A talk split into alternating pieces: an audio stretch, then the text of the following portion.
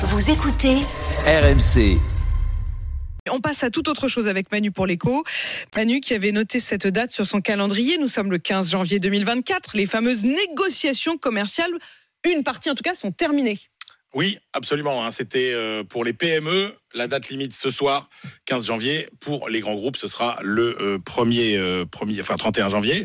Alors euh, la question, c'est est-ce qu'il y aura des baisses de prix? Bah oui, il y en aura, mais elles seront à peine perceptibles. hein. Ce sera sans doute euh, entre 0 et 1 de, de baisse. Plus d'un contrat sur deux a déjà été euh, signé. Tout va se dénouer euh, dans les heures euh, qui viennent, mais grosso modo, on sait que euh, finalement, on aura la grande majorité euh, des contrats avec des baisses entre 0 et 1, alors que euh, ces PME réclamaient souvent euh, entre 0 et 3 Et ce sera un petit peu plus difficile peut-être avec euh, les négociations Oui, des là, il y grands aura sans groupes. doute Là, très peu de 15 jours. baisse, plutôt entre 0 et 3 Donc on refait le point dans 15 jours pour les, Absolument. pour les gros, grosses- les gros groupes et les, les grosses marques.